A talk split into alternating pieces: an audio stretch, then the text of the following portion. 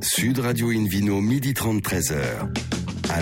Bonjour à toutes et à tous, ravi de vous retrouver pour ce rendez-vous dominical d'Invino Sud Radio. Nous sommes délocalisés chez le caviste Nicolas à Paris, en plein cœur de Paris, au 31 place de la Madeleine. Je rappelle que vous écoutez Invino Sud Radio à Libourne, par exemple, sur 106.00 et qu'on peut se retrouver sur notre page Facebook Invino et notre compte Instagram Invino Sud Radio. Aujourd'hui, un menu qui prêche, comme d'habitude, la consommation modérée et responsable.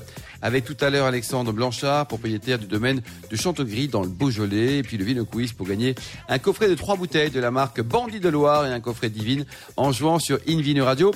TV. À mes côtés, Hélène Pio, chef de rubrique au magazine Régal. Bonjour Hélène. Bonjour. Tout va bien depuis hier Tout va très bien. On a beaucoup apprécié votre rire hier. On a reçu quelques textos pendant l'émission du samedi. Désolé, David je ris Cobol beaucoup. aussi. Mais si, vous ne changez rien, vous êtes parfaite.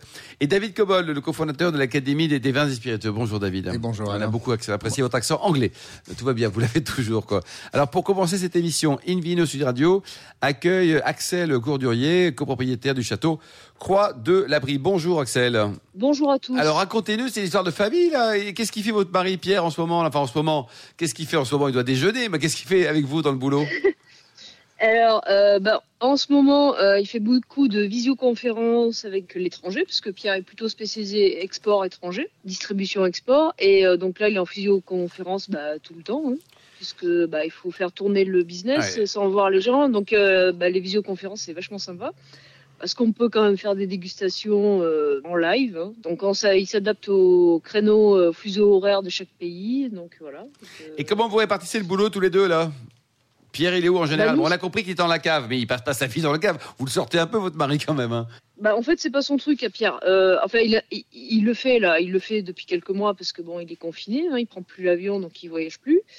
Pierre, c'est un globetrotter. Alors après nous, la définition, euh, la répartition du travail sur la propriété, elle est super simple. Moi, je fais vignécher.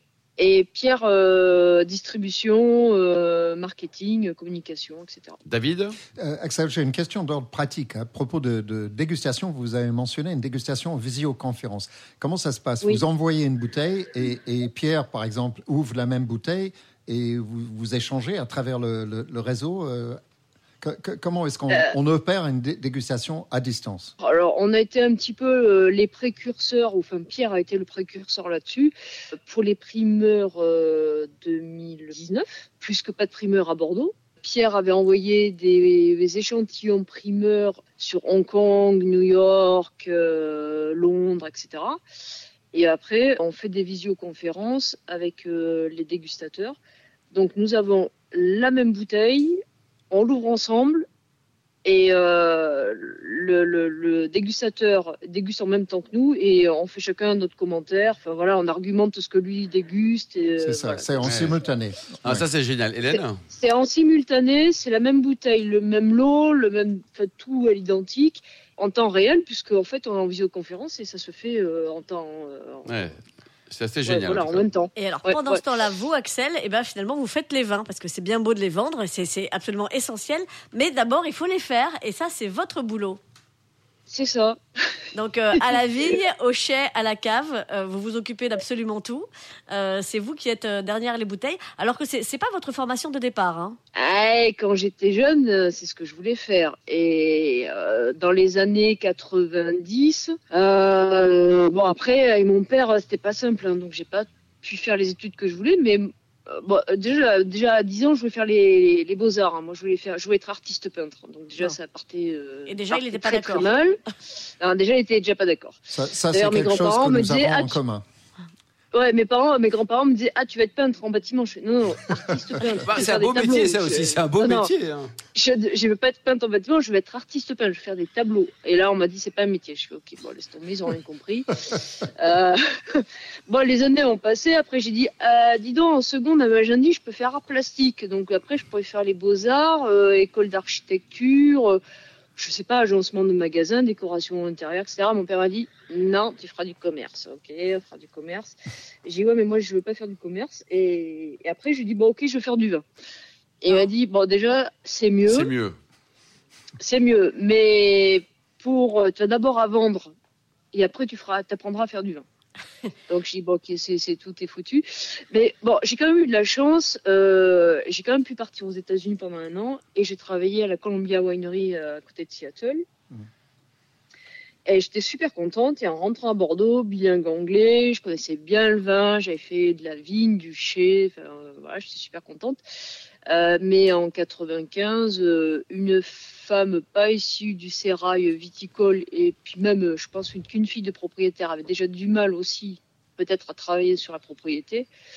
Euh, alors moi, pas du tout issue euh, de, de- du milieu viticole, zéro chance. Donc euh, Est-ce que c'est plus le facile premier- aujourd'hui? Je, je- je vous coupe un peu, mais est-ce est-ce qu'aujourd'hui vous avez l'impression que c'est plus facile? Est-ce que les femmes sont mieux acceptées dans le domaine du vin aujourd'hui, puisque vous abordez le sujet? Alors, il me semble, euh, il me semble que je connais plus de femmes dans le milieu viticole, plutôt sur la partie commerciale et peut-être moins sur la partie Technique, euh, technique, euh, ouais, vi- vigne et chai. Ouais, c'est ça. Mais il y en a, il y en a, mais il y en a encore trop peu. C'est On est, c'est- c'est euh, encore. euh, On est bien d'accord. ça s'est dé- ouais, ça s'est démocratisé, mais il y en a encore trop. Il y a du Alors, boulot encore. vous, vous intervenez euh, sur un domaine euh, de presque 6 hectares. Vous êtes donc euh, bah, au cœur de, de la OC Saint-Émilion. hein. Vous êtes à Saint-Christophe-des-Bardes. Euh, et, euh, et finalement, cette propriété, donc euh, après, euh, après beaucoup de, de, de, de, euh, d'envie euh, ratée de, de faire le métier que vous vouliez, vous avez réussi à, à acheter cette propriété donc euh, du Château Croix de l'Abri en 2013, c'est ça? C'est ça. Et alors, euh, donc, euh, bah, votre premier chantier euh, a été de tout transformer en bio. Ben, mon premier chantier, ça a été de faire les vendanges 2013. Ah, comment ça s'est passé d'ailleurs? 2013, Euh, c'était les jolies donc, vendanges euh, ou pas? Pas facile comme Ouais, génial. euh, 1200 barriques, euh, non, 1200, enfin, 4 barriques, 1200 bouteilles. Très Ah bien. oui, C'est un peu trop, un peu trop. ouais, c'est- bah, alors, non, pour démarrer, c'est génial. Hein. 4 barriques, euh, c'est le bonheur. hein. oui, mais enfin, là, là- là, on est dans le jardinage, on n'est pas dans la vinification. euh. Ouais, ouais, mais non, non, il faut quand même s'en occuper. Mais donc, c'est top parce qu'en fait, c'est le petit laboratoire d'apprentissage. Euh, par contre, il faut juste aller voir le banquier et lui dire bon, voilà, on a un petit peu. Vous allez rire, on n'a que 4 barriques. euh, Vous allez rire, il n'a pas ri. il, il va falloir décaler un peu l'échéance du crédit, quoi. parce qu'on est un peu mal. Ouais. Mais euh, non, euh, mon premier chantier, alors c'est- oh, c'est pas aussi simple parce que la vigne, ça, rien ne va vite. hein. Tout est sur du long terme. Mon premier chantier, c'est l'observation, de voir qu'est-ce qui va, qu'est-ce qui va pas, qu'est-ce qu'il faut que je fasse, et surtout qu'est-ce que je veux faire. Donc la première année, vraiment, on, fait un diagnostic, on est dans l'observation et on regarde et on se dit bon ben là ça, ça me plaît pas et moi c'est pas ça que je veux. Bon, moi je suis issu euh, plutôt de la campagne. hein. Euh, moi je viens des Landes avec des grands-parents euh, paysans, bergers, civiculteurs, gémeurs, etc. Donc très proche de la nature. Et puis mon premier truc, j'ai fait bon ben moi désherbant, j'en veux pas. On reprend tout à zéro et je vais partir sur du bio. Je pense que le respect, on a besoin que pour que la nature nous rende euh, ce qu'elle a à nous donner, il faut qu'on la respecte. Et la respecter, c'est aussi euh, bah, y faire attention. Et y faire attention, c'est la regarder, l'observer et la comprendre. Donc, vous travaillez les, les vignes à l'aide d'un cheval. euh, on, on en Quel est le prénom euh, du cheval? C'est important, le prénom du cheval. Oh, il me, il me les a encore dit hier, euh, et franchement. euh, Ah, vous connaissez Ah, pas bon, le prénom de votre cheval. Bon, continue, Bon. d'accord. Bah non. Ça, ça s'appelle cheval. non, non, non. s'appelle cheval. Non, non, parce qu'en fait, notre sous on, on prend un sous-traitant, on prend Cheval des Ah, Vignes. d'accord. Ah, d'accord. Oui. Donc, c'est pas le vôtre. Donc euh, Sébastien Bouette euh, qui, qui donc qui est euh, prestataire. hein, il C'est un ne joli nom un labour à cheval. Oui. Euh, et il m'a donné, il avait quatre chevaux hier, il m'a donné les quatre euh, noms des quatre chevaux et je ne m'en souviens. Bon. euh, C'est dommage. L'important, c'est de, savoir que euh, vous utilisez effectivement des, des, des chevaux pour, euh, pour votre vignoble. Euh, et puis, euh, puis il n'y a pas que ça. hein. J'ai entendu parler euh, de chauves-souris aussi. Vous avez envie de, de, de- de- d'utiliser des chauves-souris pour Est-ce lutter qu'on contre peut les laborer insectes. avec le chauve-souris? Non, on peut lutter nouveau, contre les insectes avec les chauves-souris. Ouais. Non. Hmm. Alors euh, là, ça y est, d'ici 15 jours, on va planter une. euh, une- on a une grande parcelle euh, à Saint-Sulpice de Falérins qui fait chapelle de l'abri. Donc on fait deux vins nous hein, sur la propriété, on fait Croix de l'Abri et Chapelle de l'Abri. Et euh, en fait les deux vins, ce sont des terroirs bien distincts. Donc euh, on a trois parcelles à Saint-Sulpice attenantes et on fait Chapelle. Chapelle, euh, c'est facile parce que c'est à la, enfin, c'est très éloigné, il n'y a pas d'habitation, enfin bon, euh, donc c'est simple. Euh, là d'ici 15 jours, on plante une haie euh, champêtre Donc il, y a, il va y avoir cinq variétés. tous les 1 mètre, on va mettre différentes espèces de, de végétales. Et euh, dans chaque végétal, il va y avoir une espèce d'oiseau qui va nicher à l'intérieur. Et ces oiseaux vont manger Eudémis et Cochilis. Ah bah c'est génial, la boucle est bouclée là. Ça, ça, ça, ça va bien aider, effectivement, euh, voilà, pour, euh, Ce pour qui, vous débarrasser va des, euh, des bébêtes qu'on n'aime pas. Voilà, donc moi, le ver de grappe, en gros, dans 5 ans, quand la haie est bien haute et que les oiseaux auront niché, je, je- Il y en aura en plus. gros, Ça, je n'ai plus, je n'ai plus besoin de faire de Les prix, là, sexuelle, racontez-nous puisque- Axel, là, parce qu'on va revenir un petit peu sur le, le métier de, de Pierre. là. Combien ça coûte au vin? Alors, euh, je, je Le premier vin, trop Château de de l'Abri, Je m'occupe pas du tout de la distribution, mais j'ai une vague idée hein, quand même. Quand ça même. serait bien. Alors, Chapelle de l'Abri, on est euh, sur euh, euh, prix consommateur sur les 45 euros la bouteille.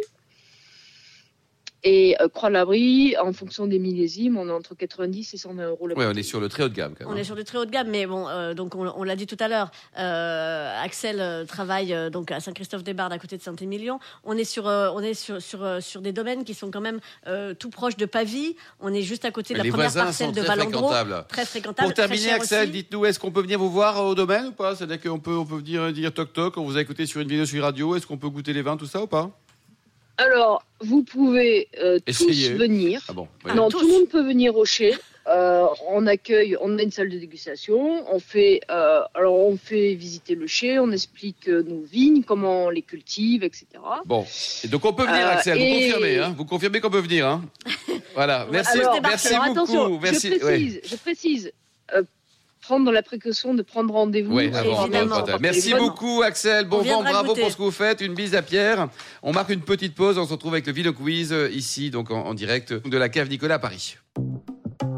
Sud Radio Invino, midi 30, 13h. Alain Marty. Retour chez le caviste Nicolas Paris, place de la Madeleine, pour cette émission délocalisée. D'ailleurs, vous qui nous écoutez chaque week-end, n'hésitez pas à nous contacter sur notre page Facebook euh, Invino, notre compte Instagram Invino Sud Radio, pour nous indiquer vos vignerons favoris. David Cobold, le cofondateur de l'Académie des vins et spiritueux, euh, c'est à vous pour le Vino Quiz, David. Alors, le Vino Quiz a, a comme principe une question posée chaque semaine et le gagnant euh, gagne euh, des prix. Et cette semaine, euh, le gagnant sera gâté puisqu'il aura trois prix. Euh, trois bouteilles de la marque euh, Bandit de Loire, un coffret Devine et le livre Un tourisme spirituel en France et dans le monde aux éditions Erol. Excellente maison d'édition où j'achète tous mes livres sur le bois.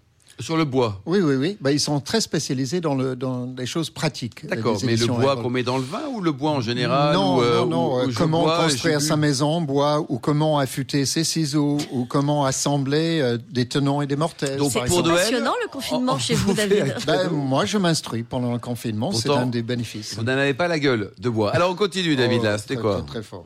Alors, je rappelle quand même la question de la semaine dernière, qui est euh, qui est l'autre métier de Christophe Orios, en plus d'être vigneron, vigneron, je le rappelle, dans le Minervois. Euh, réponse A est entraîneur de, de rugby. Réponse B, professeur d'EPS. Et réponse C, arbitre. Donc A, B ou C pour A, B ou Christophe C. Urios. Urios. Merci beaucoup, David. Invino sur Radio accueille maintenant Alexandre Blanchard, propriétaire du domaine de Chantegrill. Bonjour, Alexandre. Bonjour à tous. Alors, racontez-nous, vous cultivez 7 hectares. Vous êtes où exactement et quelles sont vos, vos appellations? Donc, je suis vigneron à La Chapelle de Guinchet, euh, qui est à la limite en fait euh, entre le Rhône et la Saône-et-Loire, dans le Beaujolais. Dans le Beaujolais. Et en appellation, Voilà. vous avez, on va parler d'un blanc excellent chez vous. Tout le reste aussi est excellent. hein. Ah, tout est très bon, tout est très bon.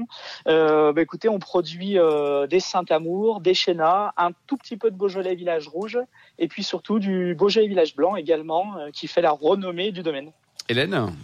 Alors effectivement, Beaujolais Village, euh, dont on entend souvent peu parler parce que parce que c'est infinitésimal par rapport à l'océan de Beaujolais rouge. Euh, Et euh, donc Beaujolais rouge, on sait, c'est 100% gamay. Euh, Beaujolais Village, eh ben c'est le chardonnay qui Blanc. Beaujolais blanc, pardon. c'est le chardonnay qui vient jusqu'à vous.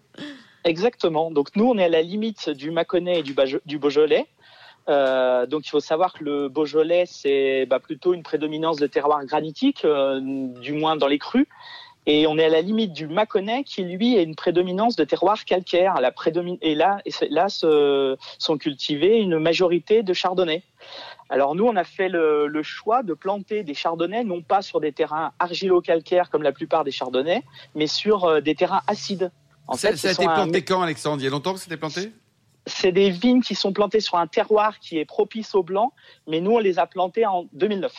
Ah oui. Voilà, ce sont des vignes assez jeunes qui ont été plantées. Euh, alors, ce- c'est la nouvelle façon de, de planter des vignes dans le Beaujolais. Ce sont des vignes hautes et larges. Haute et large. C'est-à-dire que, vous- exactement, on plante des vignes euh, avec des densités un petit peu plus faibles, euh, aux alentours de 6000 pieds par hectare, mais des vignes qui sont très très hautes, euh, qui sont qui sont plus hautes que moi, donc un peu plus de 1m80, 1m90. Oh, ça, vous Alors- êtes assez grand quand quelle même. Est, quelle est, Euh, la, quelle est la raison d'être de ces vignes hautes? Ça, ça apporte quel bénéfice particulièrement pour ces, ces vins blancs? Eh ben, ce sont des, des vignes en fait qui, qui qui apportent des très très belles maturités parce que depuis la depuis que je les vinifie en fait, j'ai jamais eu de vin en dessous de 13 et demi, 14, 14 et demi. D'accord. Donc, donc on a les des grappes très, sont très mieux exposées, c'est ça, c'est ça l'idée? Exactement, vous Ouais. avez euh, vous avez une très belle exposition, c'est une exposition sud.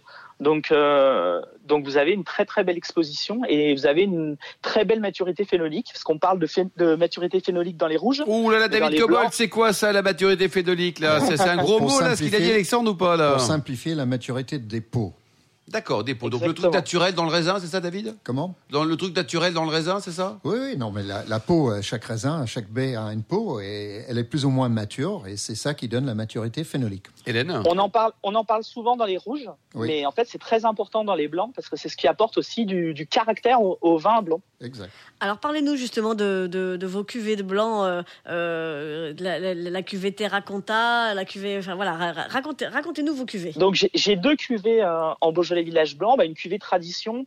Donc c'est euh, c'est un vin qui est euh, qui est qui est bien mûr, qui est sur des arômes de de fruits blancs, de légèrement réglissés, euh, qui vieillit très bien, mais qui est sur euh, sur la fraîcheur. Et j'ai un deuxième vin qui est beaucoup plus opulent, un, un vin qui est vinifié et élevé en barrique pendant euh, une douzaine de mois sur des arômes plus briochés, plus des arômes de, de fruits à noyaux, quelque chose de, de plus mûr, de plus gastronomique. Cette deuxième cuvée s'appelle donc Terra Conta. Pourquoi Terra Et ben Terra Cantat, c'est le chant de la terre en latin. Le chant de la terre à l'intérieur. Tellement joli. Et alors, dites-nous, Alexandre, on- vos voisins bourguignons, là, vous savez, la, la- la province de- du Beaujolais, euh, ces gens-là ont quand même des vins blancs qui peuvent vieillir très longtemps. Est-ce que vos Beaujolais blancs, même si vous n'avez pas un recul de, de plus de 20 ou 30 ans, il y a un vrai un potentiel de garde, de vieillissement Vous en pensez quoi? Oui, oui, ce sont, ce sont des vins. euh, ce sont des. Bah, on, on reproche souvent au Beaujolais de, de faire des vins qui ne se gardent pas. Et justement, euh, sur le domaine, on prouve tout le contraire, puisqu'on on vend encore des millésimes 2014, 2015, 2016, et des vins qui peuvent se garder euh, une dizaine d'années, Eh au oui. moins une bonne dizaine d'années. Hélène Vous êtes vigneron de père en fils depuis cinq générations. Est-ce que de temps en temps, pour vous Ouais. amuser comme ça, vous goûtez les vins euh, du père, du grand-père, voire de l'arrière-grand-père, si vous en avez Histoire de vous engueuler, là, non Non, histoire de voir Alors, comment ça. je, je, je- comment ça vieillit je goûte encore des, des vins du, de papa, mais euh, non, pas plus loin. Pas, j'ai pas, j'ai pas euh, dans les caves de, de vins plus vieux que ceux de papa. Euh, après, euh, il faut savoir que les, les vinifications, les méthodes de vinification, d'élevage et de culture de la vie ont énormément changé depuis, depuis cette époque-là. Et nos vins sont quand même des vins qui se gardent beaucoup mieux que ceux de nos parents et de nos grands-parents. Alors, euh, outre vos, vos cuvées euh, blanches dont on a parlé tout à l'heure, vous avez euh, également euh, des cuvées de, de Chénas, vous avez un crément Ouais. et un ratafia aussi. Ouais. Donc euh, effectivement, euh, donc je fais du Chéna et du Saint-Amour. Alors je suis euh, Tiens, vous nous rappelez, Alexandre, les crus du Beaujolais, là, il y en a combien au total? Ah il y en a 10. bah, Vous nous les 10, rappelez, euh, tiens, allons-y, allez- Eh allez-y. ben, allez, Allez, euh, interro je- surprise. donc, au, au nord Saint-Amour, ensuite en, en- juste en dessous Chéna avec à l'ouest Juliena, Fleury, Morgon, Moulin à Vent, Côte de Brouilly, Brouilly, Chirouble, Fleury. Est-ce que j'oublie un Régnier. Oui, Régnier. Régnier. Ah, non, David Cobold, David Cobold, dites-nous le, le potentiel de garde. On a parlé tout à l'heure du potentiel de garde des vins blancs d'Alexandre sur des Beaujolais blancs. Oui. Concernant les crus du, du Beaujolais, là on raisonne sur des rouges. Est-ce qu'on a également un potentiel de, de garde? Et si oui, sur quel cru en particulier? Alors, évidemment que oui. Évidemment, ça dépend encore une fois de la vinification et donc du vigneron et de la parcelle euh, ou de l'assemblage. Mais je dirais que des morgans, euh, des moulins à vent, des chenasses ont, pour moi en particulier, une très très grande capacité de garde. 10, 15 ans, euh, même 20 ans, ça ne leur ferait pas peur. Et ce qui est intéressant, c'est que le gamay, qui est le seul cépage du, du Beaujolais pour le rouge, euh, se transforme avec le temps et on dit souvent que ça pinote, c'est-à-dire que ça ressemble à ses grands voisins du Nord. Eh oui. Enfin, ses voisins plus chers du Nord. euh, vraiment, c'est un cépage qui a des pot- un potentiel que la plupart des gens ignorent malheureusement. Alexandre, ça donne quoi un chenas qui a, qui a une, qui a 5 ans ou 10 ans, voire 15 ans, dont parle David, au, Je niveau peux, du je peux vous raconter une petite anecdote. Bon, allez-y, euh, hein. Il y a quelques il y a quelques années, j'avais bon, j'ai ouais, des amis d'école, euh, des grands avez quel âge, Alexandre. Vous avez quel J'ai âge 42 ans. J'ai ça. 42 ans. 1m80, Ouais. 42 ans. Vous êtes mariés parce qu'on va faire un peu le mythique du vin Marié, deux enfants. euh, Et donc, j'ai j'ai fait une petite dégustation à l'aveugle avec un, un vigneron de Nuit Saint-Georges, pour tout vous dire, un, un de mes amis, euh, un père d'un ami vigneron également. Et euh, je lui avais fait goûter le Chéna cuvée, euh, cuvée, euh, cuvée Marie-Louise. Euh, qui est justement un vin de garde sur des, des vignes qui ont un petit peu d'âge, euh, sur des arômes de kirsch, des arômes euh, un petit peu épicés, vieillis en demi-muit pendant une bonne année. En demi-nuit, c'est quoi ça? C'est c'est- c'est quoi À 22h, ça Le commence demi- à vinifier Ah, Grosse- une grosse barrique. Demi-muit, c'est une grosse barrique, c'est ça, de 600 litres. Et alors, qu'est-ce qu'il a dit, votre copain, votre ancien copain Parce que il a dû se faire piéger, non non, c'est son papa qui malheureusement s'est fait piéger et qui était un petit peu euh, surpris parce que pour lui, il pensait que c'était un côte de nuit.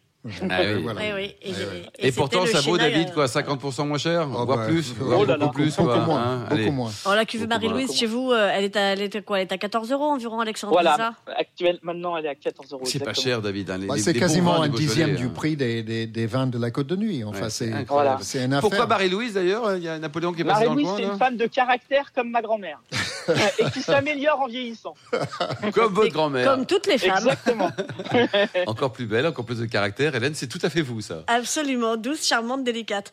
Euh, à peu près comme les vins, effectivement, d'Alexandre Blanchard au, au domaine Chante-Gris. Je voudrais qu'on dise un mot du ratafia, parce qu'on n'en parle jamais, et on a l'impression que c'est un truc euh, du Moyen-Âge. Mais on n'en boit que- jamais non plus, non? Mais si, ça Ah peut bon être super Ah bon, là le ratafia. Très très bon le ratafia. C'est quelque Racontez-nous. En fait, c'est euh, bon, c'est quelque chose qui existe depuis longtemps. hein. C'est en fait, c'est, ce sont des jus de raisin qui sont mutés à l'alcool pour arrêter la fermentation alcoolique euh, et qui donnent des vins à la fois sucrés, un petit peu alcoolisés euh, et euh, très fruités. Donc, Mm. ça existe en rouge et en blanc. Euh, On est combien de degrés d'alcool chez vous sur le ratafia? On est être 16, entre- non? Non, on est plutôt à 18. Ah oui. Ouais. Comme Et un, ça comme un porto. euh, quoi. co- comme ça, là, Alexandre, ou avec, euh, bah, avec Ah là votre là, grand-mère ou votre belle-mère Avec une paille. Ah, c'est- Avec une paille. Ça se boit très très bien pour tout vous dire. hein. Donc ce sont des vins qui euh, qui se boivent. euh, Bon pour les rouges, ça se boit très très bien avec les choco- les gâteaux au chocolat. Ça se boit très très bien. euh, même les gens le prennent à l'apéritif. hein. Comme et un porto, un peu. Ouais, oui, c'est un peu comme un Oh, porto. oh, Après, pour les mêmes c'est occasions, je veux dire, pour les mêmes C'est fait occasions. un petit peu différemment. Par exemple, Oui. le porto, le ratafia rouge, lui, il est fait avec le mutage du paradis. Donc le paradis, en fait, c'est ce c'est le premier jus du pressoir. C'est voilà, je sais pas Donc si vous c'est avez c'est le vin le plus fruité, oui. exactement le Mm. plus fruité, le plus aromatique, euh, et on le mute avec de la fine de Bourgogne. Avec la fine de Bourgogne. Ouais. Exactement, c'est un Mm. alcool fort obtenu par la distillation des lits, c'est-à-dire les dépôts qui se trouvent au fond des cuves. Ça, avec un gâteau aux noix, sur le coup de 17 heures, ça marche très très bien. Je vous le dis, pour le goûter cet après-midi, Ah, allez. Ah, Avec modération, mais ça vaut le coup de tester, quoi, avec un, un gâteau au doigt, quoi. Bon, bon, mais très bien. Côté business, comment ça marche en ce moment, là, Alexandre Pour Ah, terminer? c'est un peu compliqué. Hein. Ouais. Je suis vigneron indépendant, je suis, Ouais, je tout, travaille quoi, beaucoup avec bon. les En tout cas- des vins. Ouais, et là c'est compliqué. En tout cas, on pense très fort à vous. Euh, merci beaucoup Alexandre, merci également à Hélène Pio, merci également à, à- à Axel euh, euh, Courdurier, David Cobold et aux millions d'amateurs de vin qui les écoutent chaque week-end. Un clin d'œil à Angéline hein, qui a préparé cette émission ainsi qu'à Sébastien pour la partie euh, technique. Fin de ce numéro de Invino Sud Radio. Pour en savoir plus, rendez-vous sur le site hein, sudradio.fr, invinoradio.tv ou notre page Facebook et sur euh, le compte euh, Instagram Invino Sud Radio. On se retrouve samedi prochain à 12h30 précise pour une nouvelle émission. Nous serons délocalisés chez Nicolas le caviste fondé en 1822. D'ici là, excellent déjeuner. Restez fidèles à Sud Radio. Encouragez tous les vignerons de France et notamment ceux du Beaujolais et également du pays catalan et surtout respectez la plus grande démodération.